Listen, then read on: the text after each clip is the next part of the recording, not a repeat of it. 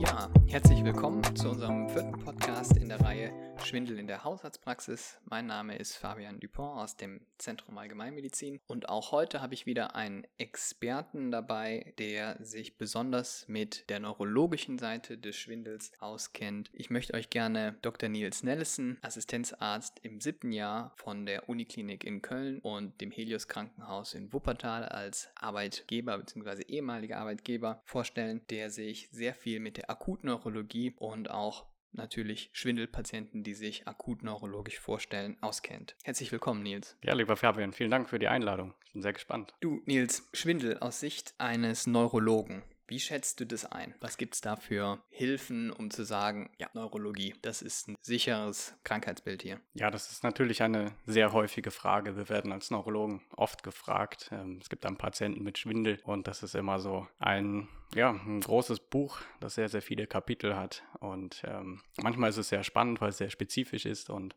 oft ist es aber auch ähm, ja, sehr allgemein, so im Prinzip wie das Thema Schmerzen. Man kann nicht sagen, der Patient hat Schmerzen und das ist eine Diagnose, sondern man muss schon sehr genau reingehen. Und Schwindel ist tatsächlich sehr, sehr häufig. Also wenn ich meine Patienten alle fragen würde, ob sie Schwindel haben, dann würden die meisten sicherlich ja sagen, egal was eigentlich die Krankheit ist, die sie gerade beschäftigt.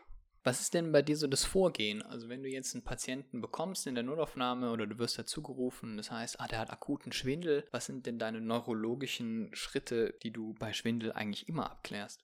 Genau, man braucht wie bei allem in der Medizin eigentlich immer ein Schema und das sollte man dann auch in der Regel anwenden und davon nur selten abweichen. Das heißt, beim Schwindel ist es ganz, ganz wichtig, erstmal eine genaue Anamnese zu machen. Muss auch gar nicht lange dauern. Und das Problem ist häufig, Patienten sagen, ich habe Schwindel und hören dann auf zu reden, als wäre das ein klar definierter Begriff. Und ihr habt ja schon in den letzten Folgen herausgearbeitet, dass Schwindel sehr viele Ursachen und Formen haben kann. Das heißt, ich sage Ihnen bitte erzählen Sie mir ganz genau in Ihren eigenen Worten, wie sich das anfühlt, wie sich der Schwindel anfühlt. Und das beschreiben Sie dann und dann hat man so verschiedene ähm, Kategorien, die man das einteilen kann, auf die wir noch eingehen. Und das ist der erste Schritt, die genaue Anamnese inklusive dem zeitlichen Verlauf. Und dann braucht es immer eine neurologische Untersuchung. Hm, Gründe werden wir gleich auch noch aufarbeiten. Und das dritte ist dann ganz gezielte Schwindeluntersuchung, um die Form wirklich festzulegen. Janis, was gibt es denn für unterschiedliche Schwindeltypen? Also was, wie unterteilst du das, wenn du ein neurologisches Krankheitsbild ausschließen willst oder, oder feststellen willst? Im Prinzip ähm, beschreiben Neurologen das immer aus äh, ihrer Sicht äh, so, dass es einen systematischen Schwindel gibt, also einen gerichteten Schwindel oder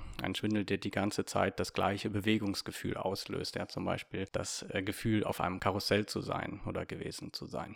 Das wäre so ein systematischer oder gerichteter Schwindel, im, im eigentlichen Sinne ein neurologischer Schwindel. Das Gegenteil ist so etwas sehr Unspezifisches, also im Englischen Dizziness, also ein Gefühl, dass irgendwas nicht in Ordnung ist des Körpers im Verhältnis zum Raum. Ja, das können Patienten so beschreiben wie ein Surren im Kopf oder ähm, ich bin nicht ganz bei mir, ich kann mich nicht konzentrieren. Das kann alles Mögliche sein. Und dann gibt es ähm, noch den Schritt dazwischen. Das heißt, so ein Gefühl von Bewegung, vielleicht ein Schwanken oder ein Unsicherheitsgefühl auf den Beinen, wo man nicht genau weiß, was das ist von den Kategorien neurologisch oder nicht neurologisch. Ne? Das heißt, wenn du jetzt zum Patienten gerufen wirst, ist dann so ein bisschen dein Ziel, zuerst mal zu gucken, gucken, ist es überhaupt ein spezifischer, also neurologischer Schwindel? Und du versuchst dann so ein bisschen nachzuweisen oder du versuchst Hinweise zu finden, was vielleicht auch auf ein nicht neurologisches Krankheitsbild schließen lässt. Oder wie gehst du vor? Genau, du weißt ja sicherlich aus der Hausarztpraxis, dass das ähm, Syndrom Schwindel sehr häufig ist und eigentlich in der Mehrzahl gar nicht ähm, ein systematischer Schwindel ist, den man genau definieren kann auf eine bestimmte Ätiologie. Das heißt, ich ähm, schaue erstmal, in welche Richtung das geht und gehe dann auf die häufigsten Diagnosen ein und versuche versucht die entweder zu beweisen, ne, zu diagnostizieren oder eben zu widerlegen, dass etwas Schlimmeres Neurologisches überhaupt vorliegen kann. Und was sind da so Red Flags für dich, wo du sagst, okay, das wird mir immer zeigen, dass das vielleicht was Schlimmes ist, was ich nicht übersehen sollte? Ja, ähm, es ist ja so, dass die schlimmen Krankheiten, die erkennt eigentlich jeder. Sagt man immer, wenn man es nicht sofort erkennt, kann es eigentlich nicht so schlimm sein. Der Schlaganfall ist so ein bisschen die Ausnahme, weil ein Schlaganfallpatient sich selber nicht meldet. Das sind immer so Negativsymptome, ne? wie so ein Puzzle, wo ein Teil fehlt. Da muss man also schon ein bisschen schauen. Ein Schwindel plus etwas anderes. Das ist dann etwas, wo man hellhörig werden sollte. Das heißt, ein Schwindel plus neurologisches Defizit ja, im ganz engeren Sinne eine Halbseitensymptomatik, also Taubheitsgefühl auf einer Hälfte des Körpers oder eine Lähmung, ja, wo der Arm herunterfällt, Pronation im Armhalteversuch oder Schwäche im Bein, wenn das Sprechen betroffen ist, also die Sprache undeutlich wird und vielleicht auch die Stimme leiser wird, das ist etwas, was im Hirnstamm vorkommen kann, oder auch die anderen Funktionen, die in der Nähe des Hirnstamms sind. Das heißt zum Beispiel die Sehrinde und Gesichtsfelddefekte. Wenn so etwas in der Kombination auftritt, da muss man natürlich ganz hellhörig sein und dann an den Schlaganfall unbedingt denken. Gilt es denn dann nur für plötzlich aufgetretenen Schwindel? Nicht unbedingt. Also es gibt die häufigen Schwindelformen, die man dann natürlich auch in der Notaufnahme oder beim Hausarzt regelmäßig sieht und so andere Schwindelformen, wie alle neurologischen Syndrome, die sich über die Zeit weiterentwickeln, ja, wo immer mehr Symptome dazukommen und ähm, zum Beispiel hat man vielleicht erst ein Schwindelgefühl und danach hat man eine Lähmung des Gesichtsnerven, der Facialis Parese und andere Dinge. Da merkt man natürlich, da ist eine Krankheit, die fortschreitet und die muss man dann auch entsprechend weiter diagnostizieren. Aber das ist ja etwas, was sich dann über mehrere Termine erstreckt. Was wäre denn so ein typisches Red Flag, wo du sagst, okay, da muss man heute noch handeln? Also du hast ja gerade gesagt, Schwindel alleine ist gar nicht so das ist sehr, sehr unspezifisch. Dann ist die nächste Frage, ist es ein spezifischer Schwindel oder ein unspezifischer Schwindel? Und dann hast du gesagt, okay, Schwindel, der gefährlich ist, kommt eigentlich nie alleine, sondern hat immer noch ein zusätzliches Defizit, also irgendwas, was wegfällt, sei es Gang und äh, Sensibilität oder auch Armhalteversuch oder Gesichtsnervproblem, Facialis, Sprache hast du angesprochen. Was wären denn so Symptome, wo man sagen muss, okay, das plus das muss immer am selben Tag eine Bildgebung erfolgen? Ja, es gibt im Prinzip zwei wichtige Faktoren. Das eine ist natürlich, wenn etwas plötzlich beginnt oder sich ganz schnell entwickelt hat, dann muss man das auch ganz schnell abklären. Der Schlaganfall ist ja von jetzt auf gleich aufgetreten. Und wenn man das Zeitfenster so genau definieren kann oder wenn es seit dem Morgen da ist und am Tag vorher noch nicht da war, dann ist das auch etwas, was man sich halt direkt angucken muss, was das sein kann. Und die zweite Ebene ist, äh, wie stark die Symptome sind. Das heißt, wir sehen natürlich auch viele Patienten mit gutartigem Schwindel in der Notaufnahme, die aber einfach sehr, sehr schwer betroffen sind. Und der Schwindel an sich ja bedeutet, dass man ein Problem mit der Bewegung im Raum hat oder dem der gefühlten Bewegung im Raum. Und das kann ziemlich viele üble Nebenwirkungen machen. Ne? Das heißt, viele Patienten kriegen von mir vor der Anamnese und Untersuchung erstmal ein Medikament, um diese Begleitsymptome zu dämpfen, damit man wieder mit denen sprechen kann. Ne? Kommen also mit der, dem Spuckbeutel in die Notaufnahme und haben schon mehrmals erbrochen. Die können schwitzen, die können Schmerzen haben, die können sehr müde sein, die können sehr viel Angst haben. Das kann echt sehr, sehr unangenehm sein kann man aber oft erstmal äh, relativ schnell darauf reagieren und denen etwas Milderung verschaffen. Jetzt hast du ja auch angesprochen, die Anamnese ist unglaublich wichtig und ich glaube, das ist ja das, was der Hausarzt letztendlich auch immer ganz gut leisten kann, einzuschätzen, was ist das für ein Patient, wie stellt er diese Beschwerden dar, ist das jemand, der sehr leidend ist, gibt es da viele auch andere Erkrankungen im Vorfeld, die das wahrscheinlich oder unwahrscheinlich machen, dass da was Schlimmeres, Neurologisches dahinter steht? Und wir haben ja jetzt im Raum auch so diesen Schlaganfall, der halt nicht übersehen werden soll. Was ist denn das, wenn so jemand einen Schlaganfall, Schwindel bekommt, plus eine neurologische Symptomatik? Ist es ein Schwindel, der dann dauernd da ist oder ist es ein Schwindel, der wenige Sekunden kommt und dann wieder weggeht? Also was für eine Schwindelqualität ist dieser spezifische gefährliche Schwindel? Ja, das ist eine gute Frage. Also der, ich sag mal, je öfter ein Symptom kommt und geht, desto harmloser wird es in der Regel. Wenn etwas drei, vier, fünf Mal in der gleichen Art gekommen und gegangen ist, ja, wie ein Schwindel zum Beispiel, immer wenn ich den Kopf bewege, habe ich für eine Minute lang einen heftigen Drehschwindel, ja, und dann geht es wieder weg und dazwischen fühle ich mich immer noch so ein bisschen komisch und benommen. Das ist eher ein gutes Zeichen weil es immer wieder gekommen und gegangen ist. Wahrscheinlich bleibt es auch so. Andersrum ist, wenn es einmal ganz plötzlich aufgetreten ist, äh, das heißt, ich sitze auf dem Sofa, gucke Fernsehen und plötzlich habe ich doppelt gesehen. Der Fernseher ist einmal nach oben und einmal nach unten gegangen mit den verschiedenen Augen und es kam die Übelkeit dazu, ein einmaliges Erbrechen und ich kam vom Sofa nicht mehr hoch und das ist äh, alles innerhalb von Sekunden aufgetreten und seitdem so geblieben, vielleicht ein bisschen besser geworden, aber noch da. Das wäre so eine Geschichte, wo ich wirklich hellhörig werde und dann bis zum Beweis des Gegenteils von einem Schlaganfall ausgehe. Das sind ja letztendlich auch alles präklinische Informationen, die der Hausarzt eigentlich schon ganz gut sammeln kann. Wenn man jetzt so den Schwindelcharakter natürlich beschreiben soll und sich anschauen kann, ob es ein zusätzliches Defizit gibt. Jetzt ist die Frage, wir haben jetzt angesprochen, dass Sprachstörungen und so weiter sind, Red Flags, Ataxie. Jetzt gibt es bei vielen Ärzten und Ärztinnen, aber auch bei vielen Studierenden, die vielleicht aufs Staatsexamen lernen, wenn man das Wort Schwindel hört, immer gerne dieses HINS-Protokoll. Und für viele ist das so der Trick oder die Möglichkeit, um einen Schwindel oder einen Schlaganfall bei Schwindel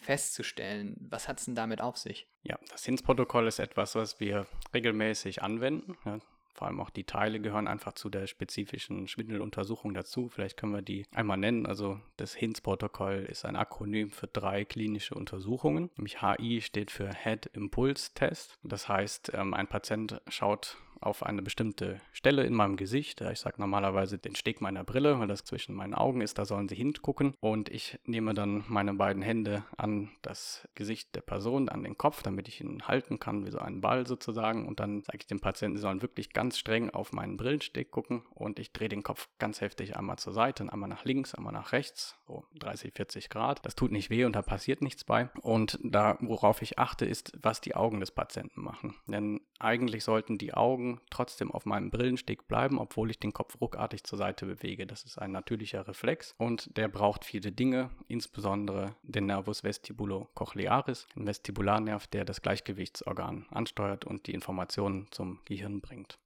Auffällig ist der Test, wenn eine Sakkade auftritt, das heißt, die Augen bewegen sich mit meiner Kopfbewegung mit und die Augen müssen dann wieder einen Sprung zurück machen zu meinem Brillensteg. Das ist die Einstellsarkade, wird das genannt. Das wäre pathognomonisch für den Vestibularis-Ausfall, also Neuropathia vestibularis. Das ist eine periphere Genese des Schwindels. Die ist relativ häufig. Der zweite Test ist der Nystagmus. Das heißt, wir schauen dem Patienten in die Augen, ohne etwas zu tun erstmal und gucken, ob ein Nystagmus da ist. Das heißt, die Augen bewegen sich aus der Mitte weg und springen dann wieder zur Mitte zurück. Und die Wegbewegung ist immer eine langsame Bewegung und die schnelle Bewegung ist das, was den Nystagmus definiert, also in welche Richtung der schlägt. Ja, wenn die schnelle Bewegung nach rechts ist, dann schlägt der Nystagmus nach rechts und andersrum. Nystagmus an sich macht jetzt erstmal keine Diagnose. Das ist das, was die Beurteilung so schwierig ist, denn es gibt eine Stagman von dem peripheren Schwindel, dem sozusagen gutartigeren, und dem zentralen Schwindel, der in der Regel gefährlicher ist. Also zum Beispiel ein Schlaganfall. Genau, also zentraler Schwindel wäre dann der Schlaganfall in der Regel. Ja, welche Nystagmen sind denn jetzt gefährlich? Ja, man kann sich merken, alles, was nach oben oder nach unten schlägt, das ist definitiv zentral, ja, bis zum Beweis des Gegenteils. Da muss man also hellhörig werden und dann an den Schlaganfall denken. Und das andere ist so eine Sonderform, also der Nystagmus ist normalerweise horizontal beim Schwindel, auch bei der Neuropathia vestibularis und der nimmt zu, wenn man in die Richtung des Nystagmus guckt. Das ist erstmal normal und jetzt muss man hellhörig werden, wenn der Patient in die andere Richtung guckt und der Nystagmus plötzlich die Richtung wechselt. Das ist auch komisch, das ist nicht normal. Da muss man auch an den zentralen Schwindel denken. Ist also etwas sehr Spezielles. Es ist auch nicht so häufig, dass jetzt nur ein Nystagmus auftritt und man anhand dessen den Schwindel diagnostiziert. Das sind so Spezialfälle. Und um das Protokoll komplett zu machen, gibt es noch die dritte Untersuchung. Das heißt, man achtet auf eine Skew Deviation. Das heißt auch wieder eine vertikale Abweichung eines Augapfels, beziehungsweise Doppelbilder in der vertikalen Achse, dass also der Fernseher einmal nach oben geht und der andere an der Stelle bleibt, wo er ist, zum Beispiel, weil die Augen voneinander abweichen. Das kann spontan so sein, das kann man manchmal aber noch genauer herausfinden, wenn man ein Auge abdeckt und dann das andere plötzlich nach oben geht, weil es kompensiert war. Also das HINS-Protokoll ist sehr spannend, ja, vor allem, weil man damit besser als ein frühes MRT die Diagnose des Schlaganfalls stellen kann. Und man kann mit diesem Protokoll eben eine periphere Vestibularis-Pathologie trennen von dem Schlaganfall in den Hirnregionen, nämlich Medulla oblongata und Pons, besser als das MRT. Und deshalb ist das so beliebt, ja, weil es ein Akronym ist. Aber man kann damit wirklich nur diese zwei Schwindelformen voneinander trennen, nämlich die Vestibularis-Pathologie vom Hirnstamminfarkt. Und es ist nur dann sinnvoll, wenn ein Patient sehr isolierte Symptome hat, die wirklich quasi nur Schwindelgefühl, Drehschwindelgefühl und Nystagmus haben. Und man kann das ansonsten nicht eindeutig etwas anderem zuordnen. Das heißt jetzt letztendlich vom Ablauf, ne, ist es ja so, dass bevor man bei diesem HINS-Protokoll, was immer so im, im Raum steht, muss man letztendlich erstmal gucken, ist es überhaupt ein spezifischer Schwindel? Gibt es vielleicht andere internistische Punkte, die viel, viel eindrücklicher wären? Ich denke jetzt mal an die an den komplexen Schwindel, über den wir schon gesprochen haben, oder auch Medikamentennebenwirkungen und so weiter, dieses Unsicherheitsgefühl, dieses Dizziness, was du angesprochen hast. Und letztendlich gilt dieses HINS-Protokoll ja eigentlich auch nur dann, wenn ich die gesamte restliche neurologische Untersuchung gar nicht so richtig machen kann, oder? Genau. Das heißt, Wenn man sich so Schwindel allgemein anschaut, in der Haushaltspraxis können wir erstmal sagen, 60 Prozent des Schwindels ist unspezifisch. Dann haben wir 40 Prozent des Schwindels, die spezifisch sind. Da kommen wir mit unseren Untersuchungen in aller Regel zu einer Diagnose. Und dann bleibt vielleicht am Ende noch ein Prozent übrig, wo wir das HINS-Protokoll brauchen, um dann die letzte Lücke zu füllen und wirklich fast zur Perfektion zu kommen. Was sind das so für Patienten, wo man jetzt dieses Protokoll anwenden kann? Also im Prinzip gehören diese Untersuchungen zu jeder Schwindeluntersuchung. Wir haben es noch nicht ganz systematisch zusammengefasst. Aber wir haben gesagt, wir haben die gute Anamnese, erstmal das Schwindelsyndrom definiert, den zeitlichen Ablauf, äh, Risikofaktoren des Patienten. Dann machen wir die neurologische Untersuchung, ob vokalneurologische Defizite dabei sind. Und da fallen schon mal viele Diagnosen entweder raus oder sind bewiesen. Und dann macht man die ganz genauen Schwindeluntersuchungen, nämlich dazu gehören eigentlich die Lagerungsproben nach äh, Dix Hallpike oder Simon, verschiedene Aussprachen, was Französisch oder Deutsch oder Englisch macht. Aber diese Lagerungsproben gehören dazu, weil der häufigste spezifische Schwindel eigentlich eine Ablagerung im Gleichgewichtsorgan sind, der benigne paroxysmale Lagerungsschwindel. Und die Art des Schwindels in der Anamnese ist natürlich auch ein bisschen anders. Da habe ich ja eher einen kurzen Schwindel, der plötzlich aufgetreten ist, meistens im Rahmen von einer Lagerung und der bleibt höchstens, die Patienten sagen ein bis zwei Minuten, höchstens, ja, wahrscheinlich sind es eher 30 Sekunden bis eine Minute. Die Anamnese ist leider beim Schwindel nicht immer aussagekräftig, weil die Patienten das sehr verzerrt wahrnehmen und wiedergeben. Das heißt, egal eigentlich, wie das klinische Syndrom ist, wie die Anamnese ist. Ich mache immer die Lagerungsproben dazu, weil man mhm. regelmäßig überrascht wird, dass es doch eigentlich ein Lagerungsschwindel ist und die Patienten waren fixiert auf das Unwohlsein zwischen den Schwindelepisoden. Ah ja, spannend. Genau. Und das andere, was dazugehört, sind halt die HINS-Tests, die wir einfach mitmachen, weil sie Tests vom Mittelhirn sind, ähm, von und Medulla oblongata. Also zentrale. Also zentrale Schwindel, aber der Head-Impuls-Test ja, oder Halmagi-Head-Impuls-Test, der ist ja eigentlich für das Vestibularorgan selber zuständig. Ne? Und die letzte Untersuchung, die noch dazu gehört, ist der Unterberger Tretversuch. Da basiert ein Patient auf der Stelle und hebt die Knie richtig hoch.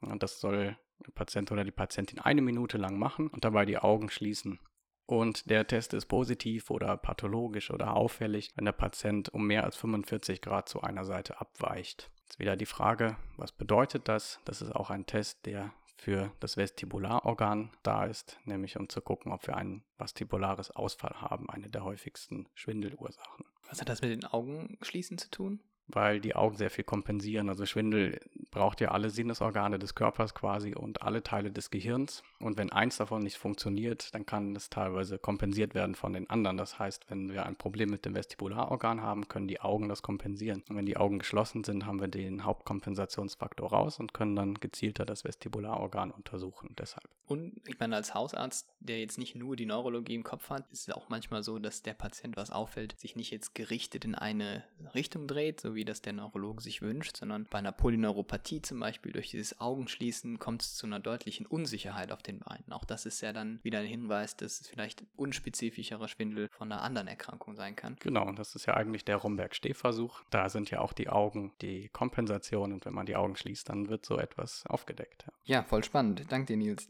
Dann lass doch mal kurz das HINS-Protokoll, da das jetzt so ein wichtiger Punkt ist. Wir haben das jetzt schon oft wieder hm, aufgegriffen. Das heißt, der Head-Impuls-Test ist eigentlich ein Test mit seiner Einstellsackade, ist eigentlich ein Test des Vestibularorgans. Ja. Kein zentraler Test. Beim Nystagmus sind die Up- und Downbeat-Nystagmen die gefährlichen Nystagmen, die zentralen Schlaganfall anzeigen können. Beim horizontalen Nystagmus ist es wiederum deutlich schwieriger. Da ist das Gefährliche, wenn der Nystagmus bei Links- und Rechtsblick die Richtung wechselt. Das ist auch ein gefährliches Zeichen für den genau. zentralen Schlaganfall. Und dann haben wir den Skew Deviation Test, der ist eigentlich sehr spezifisch für was Zentrales. Das heißt, wenn es zu einer Abweichung kommt beim Abdecken, das ist eigentlich immer ein Red Flag für ein zentrales ähm, Geschehen. Genau. Und das heißt, das wären dann auch Punkte, wenn da ein Hinweis auf einen zentralen Schwindel äh, oder eine zentrale Genese von dem Schwindel ist, dann sollte man auch möglichst Bildgebung auch als Hausarzt einleiten. Kann man das so sagen? Beziehungsweise am besten die Patienten direkt, wenn es heute akut aufgetreten ist, mit dem Rettungsdienst zur Stroke Unit fahren lassen, um die gezielte Untersuchung und Diagnostik direkt zu machen. Und solche Patienten sollten natürlich auch unbedingt auf der Stroke Unit überwacht werden. Klasse. Das hilft uns erstmal richtig weiter, weil es uns einen guten Plan gibt, wie wir mit Schwindel umgehen können.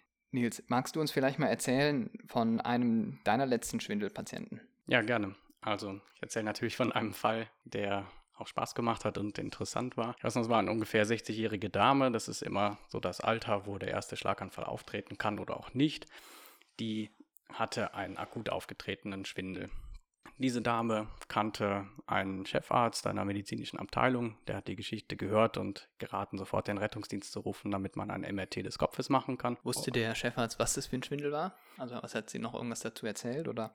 Der hat auch nicht persönlich bei uns angerufen, das heißt, ich weiß nur Ihnen direkt diese diese kurze Interaktion, die er hatte, hat sich sicherlich nicht so genau mit dem Schwindel auseinandergesetzt. Das war jetzt auch kein Neurologe, sondern ein Internist. Ja, aber das hat die Patientin natürlich beunruhigt und die kam dann mit ihrer Familie aufgebracht in die Notaufnahme, damit man sofort das MRT macht. Und das ist ja eine häufige Situation. Wir haben es im Rettungsdienst, in der Notfallmedizin sehr viel mit Emotionen zu tun und müssen uns immer wieder daran erinnern, einfach beim Schema zu bleiben, weil das häufige häufig ist und das seltene selten und wir dadurch nichts übersehen. Ich habe dann mit dieser Patientin natürlich die Anamnese gemacht und sie berichten lassen, was sie genau für einen Schwindel hat, wie sich das anfühlt. Und sie berichtete dann, dass sie auf dem Sofa gesessen hat und als sie aufgestanden ist, hat äh, sein plötzlicher starker Drehschwindel angefangen. Ja, hat so vielleicht ein, zwei Minuten angehalten, war danach besser, aber danach hatte sie immer noch ein Schwindelgefühl, ist dann erstmal weggegangen und etwas später hat sie wieder äh, ist sie wieder aufgestanden, hat sich bewegt, den Kopf bewegt und dann ist der Schwindel wieder losgegangen.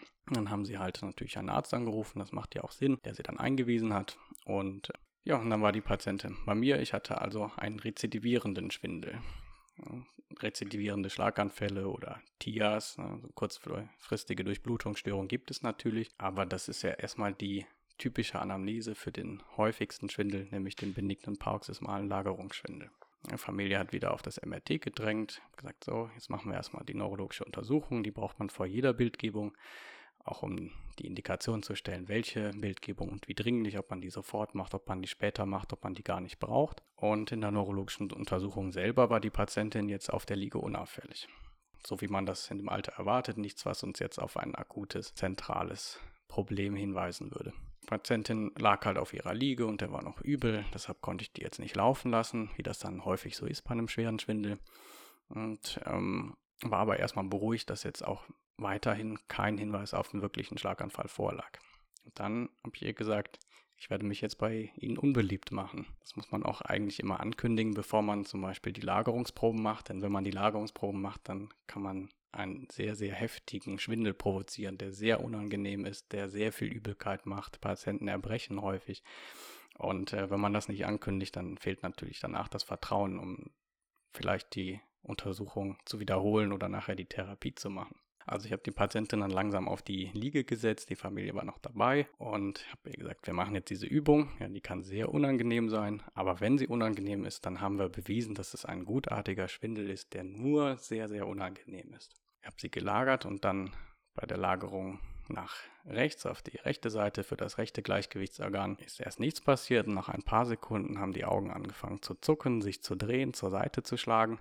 Und das wurde immer stärker und stärker und stärker, bis es dann nach einer halben Minute wieder schwächer wurde. Die Patientin hat gesagt, oh, jetzt kommt ein ganz, ganz starker Schwindel. Es dreht sich, es dreht sich, es dreht sich. Bleiben Sie liegen, bleiben Sie liegen. Wir haben die Minute zu Ende gewartet und dann war der Schwindel wieder weg. Und in dem Moment war ich mir schon ziemlich sicher, dass es ein Lagerungsschwindel ist. Dann macht man das noch zur anderen Seite. Da passiert dann in der Regel gar nichts oder sehr wenig. Und ähm, ja, damit ist eigentlich die Diagnose schon gestellt mit einer klinischen Untersuchung. Das ähm, Schöne ist dabei, dass man eigentlich in der Position, wenn der Patient schon unten liegt, direkt mit der Therapie anfangen kann. Dem Patienten wieder sagen, gute Nachricht, es ist ein gutartiger Schwindel, so heißt er auch. Aber die Therapie löst leider erstmal dieses Gefühl noch mehrmals aus. Und ähm, fragen die Patienten, kann man das nicht raussaugen, diese Steinchen aus dem Gleichgewichtsorgan? Muss man sagen, nein, die einzige Therapie ist leider, diese Übung zu machen. Und dann macht man mit dem Patienten zwei, dreimal Befreiungsmanöver, so heißen die. Kann man sich überall im Internet herunterladen, um die selber durchzulesen und auszudrucken, dem Patienten nachher mitzugeben. Und ähm, ja, dann haben wir die Befreiungsmanöver zwei, dreimal gemacht. Ja, die Familie war dabei, damit die zugucken kann. Dann ging es der Patientin schon deutlich besser. Beim zweiten Mal kam nur noch so ein leichtes Schwindelgefühl. Und das sollten die Patienten dann zu Hause so lange wiederholen, bis keine Episoden mehr auftreten. Also hast du letztendlich dann auch kein MRT mehr gemacht? Genau, das ist das Schöne. Also mit so einer Untersuchung hat man ein sehr krasses Krankheitsgefühl, kann das mit der klinischen Untersuchung sozusagen beweisen. Beweisen kann man eigentlich nichts in der Medizin, aber ist sich so sicher, dass man keine weitere Diagnostik braucht, kann die Leute beruhigen, kann die Ängste nehmen und kann sie mit einer spezifischen Therapie wieder nach Hause in das gewohnte Umfeld entlassen, was eigentlich das Schönste ist an der Notaufnahme, wenn sie so gesund sind, dass sie wieder nach Hause können. Jetzt ist ein Notfall-MRT ja auch eine seltene Sache. Gibt es denn irgendwelche Fälle, wo man ein Notfall-MRT denn machen würde? Man muss beim MRT immer wissen, dass ähm, der Hirnstamm schwer zu beurteilen ist. Das heißt, man kann das nicht einfach machen und davon ausgehen, dass der Radiologe sich sicher ist, dass es ähm, normal ist oder pathologisch. Das wird auch häufig dann im Nachhinein noch geändert, die radiologische Diagnose. Das ist einfach die Erfahrung. Es gibt aber Fälle, wo es unklar ist. Also Patienten kommen entweder schwer betroffen oder sie haben halt einen Ausfall, der für den Alltag relevant ist, also wenn sie sehr unsicher sind auf den Beinen und wo man das jetzt wissen möchte, ob das vielleicht auch etwas Psychogenes ist oder ob das wirklich ein Schlaganfall ist, ob das peripher ist, wo man das MRT dann macht, um die Diagnose sicherzustellen. Denn äh, wenn es dann doch ein Schlaganfall ist, dann möchte man auch bei einem starken Schwindel die Lysetherapie machen. Und das kann man mit einem CT natürlich machen, wenn man sich sicher ist. Aber wenn es Faktoren gibt, die dagegen sprechen, wie ähm, Patient hat eine Blutungsneigung oder eine Operation in letzter Zeit gehabt, dann sollte man sich schon sehr sicher sein und dann würde man das MRT machen, wenn alles andere nicht geklappt hat. Das ist äh, sozusagen immer ganz am Ende des diagnostischen Vorgehens, dass man das MRT macht, um die Diagnose zu stellen. Hm, das MRT ist ja nicht geeignet dafür, um mal zu schauen, dass man nichts übersehen hat klinisch, sondern ganz im Gegenteil. Ich muss eine konkrete Hypothese haben, also für ein Hirnstammsyndrom. Mhm. Und nur dann ist es wirklich ein Benefit, das MRT zu machen. Und diese typischen, was wir in der Praxis ja super häufig haben, diese phobischen Schwindel oder äh, komplexe Schwindel bei auch geriatrischen Patienten, ähm, da kommt man mit dem Ausschluss von diesen Red Flags sehr weit und da würde, ähm, will ich auch die Leitlinie zu sagen, ja, wir warten da lieber einmal ab. Es ist ja wirklich auch so, dass bei 60 bis 80 Prozent der Personen, die mit Schwindel vorstellig werden, ohne dass man irgendwas macht, nach einem Jahr der Schwindel von selbst verschwunden ist. Das heißt, das MRT, was halt sehr häufig gefordert wird, ne, was man in der Notaufnahme mitbekommt, alle wollen immer ein MRT, mhm. muss eine konkrete Fragestellung mit sich führen und auch nur ähm, dann, wenn ich keine andere Möglichkeit, sei es klinisch oder andere Diagnostik habe, die diese Pathologie gleich gut oder besser aufdecken kann. Genau. Also es gibt natürlich dann auch Fälle, wo man sich unsicher ist und gerade bei den bei dem phobischen Schwindel, der ja wirklich eine der häufigsten Formen ist, ne, wo die Symptomatik sehr ausgestaltet ist, wo es dann schon sinnvoll ist, einmal somatische Ursachen auszuschließen, auch um die Patienten an so einen Punkt zu bringen, dass sie einsehen, dass das Ganze nur auf einer Verhaltensebene wirklich besser werden kann. Also im Rahmen von einer Psychotherapie, meinst du jetzt, oder? Zum Beispiel. Ne? Das kann ja sein, dass das äh, manchmal sinnvoll ist, wenn der phobische Schwindel so stark wird, dass sie ihren Alltag einschränken oder sehr darunter leiden. Dann braucht es natürlich irgendwann auch professionelle Hilfe. Hm. Andersrum ist man sich bei manchen Patienten mit dem Schwindel nicht ganz sicher, ob das jetzt ein peripherer Schwindel ist oder ein zentraler, aber das Gefühl hält an und man möchte wissen, ob nicht doch ein Schlaganfall dahinter gesteckt hat, ob man vielleicht doch mal falsch gelegen hat. Also Notfallmediziner und Internisten und Hausärzte sind nicht so sicher, um die Diagnose zu stellen. Das weiß man einfach aus Untersuchungen. Und selbst die Schwindelexperten liegen dann nur zu 95, 96 Prozent richtig. Und die Sekundärprophylaxe beim Schlaganfall ist ja zum Beispiel sehr wichtig. Das heißt, ein MRT im Nachhinein kann schon mal einen Schlaganfall finden, den man dann leider klinisch falsch eingeschätzt hat. Und dann kann man zumindest die Sekundärprophylaxe richtig einleiten und die Patienten vor dem nächsten Schlaganfall schützen. Was sind denn so Informationen, wenn Du, du hast ja jetzt öfter angesprochen, wenn ein Hausarzt einen Patienten ins Krankenhaus schickt, zum Beispiel zu euch Neurologie. Was sind denn das für Informationen, die du gerne vom Hausarzt bekommen würdest, wenn er einen Patienten spezifisch zu dir schickt? Ja, du rufst im Notfallzentrum an, wenn du Patienten einweist? Ja, also idealerweise ist es ja so, dass die Einweisung letztendlich so eine Art Übergabe an den Kollegen im Krankenhaus ist und der den Patienten natürlich noch gar nicht kennt. Ich als Hausarzt hingegen den Patienten sehr viel besser einordnen kann. Ich kann A, dem Kollegen sehr viel besser erklären, was sind denn jetzt die Beschwerden, wie sind die bei diesem Patienten einzuordnen, ist das wirklich was ganz Neues oder ist das ein Symptomkomplex, der vielleicht aufbaut?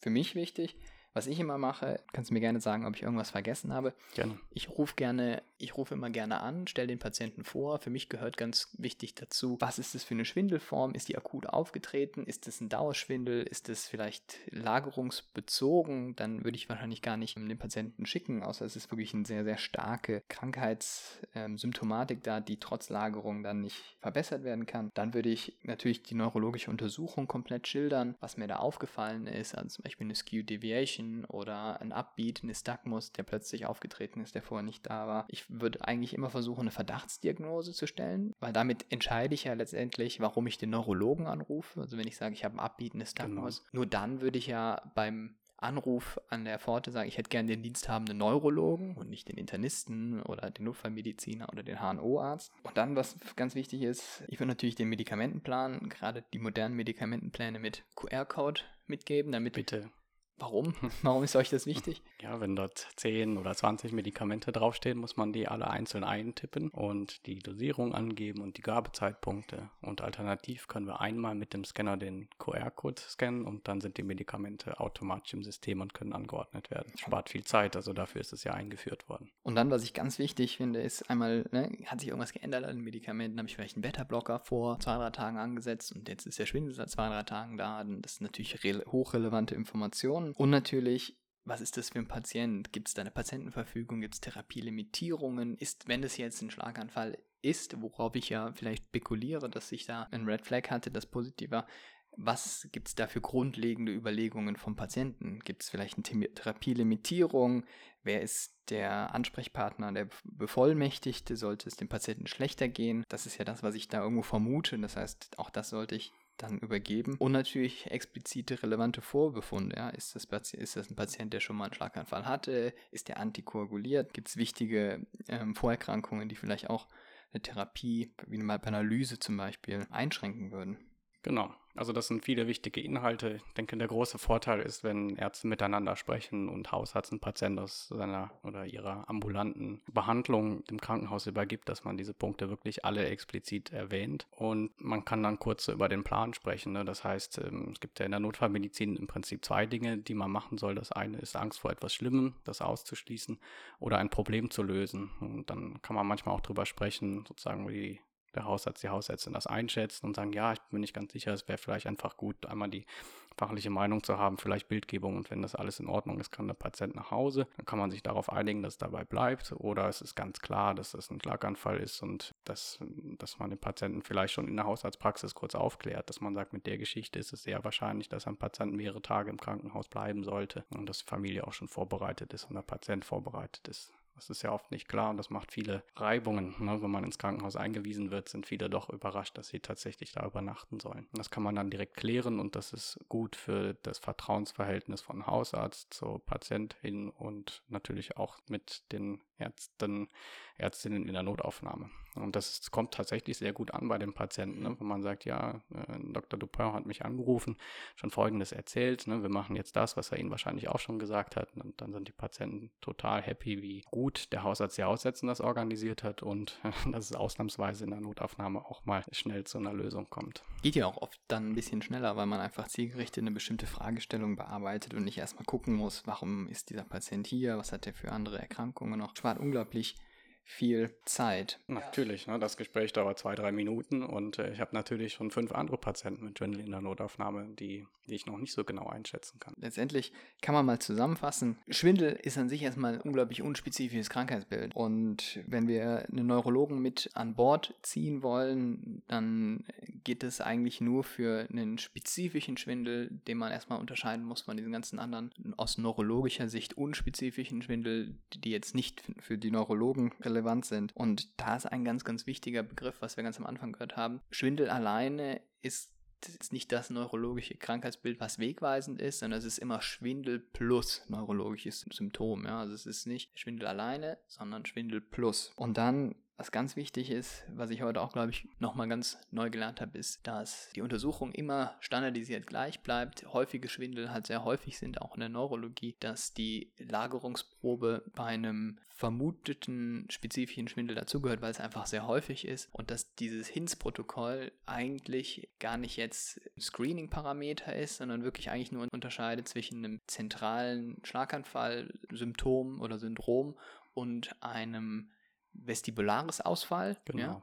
Und dass das HINS-Protokoll nicht, man kann nicht sagen, dass das HINS-Protokoll positiv oder negativ ist, sondern dass das HINS-Protokoll eigentlich nur eine Zusammenfassung von drei Untersuchungen sind, wo das, der Head-Impuls-Test ein peripheres vestibulares Zeichen ist, der Nystagmus bei Up- und Downbeat ein Red Flag ist, aber gerade beim horizontalen häufigen Nystagmus das gar nicht mal so leicht ist zu unterscheiden, ob das jetzt zentral oder peripher ist. Genau. Und dass die Skew Deviation das ist ein Red Flag für ein zentrales. Das heißt, das sind so die, die Key Messages, die man da rausziehen kann. Und man muss eigentlich, wenn man dieses Protokoll anwendet, sehr gut verstehen, was ist jetzt was. Und man kann nicht sagen, das ist positiv, deshalb schicke ich den jetzt. Ja, und ich glaube, wir haben viel gelernt, was braucht ein Neurologe oder eine Neurologin im Krankenhaus von einem Hausarzt. Wichtig ist, den Patienten einzuschätzen, die Patientenanamnese strukturiert zu erklären, die Vorerkrankungen, Medikamente mit zu übergeben und natürlich Allergien, Therapielimitierungen und Kontakte herzustellen, auch zu den Angehörigen. Habe ich irgendwas vergessen, Nils? Es ist alles gesagt, aber noch nicht von jedem.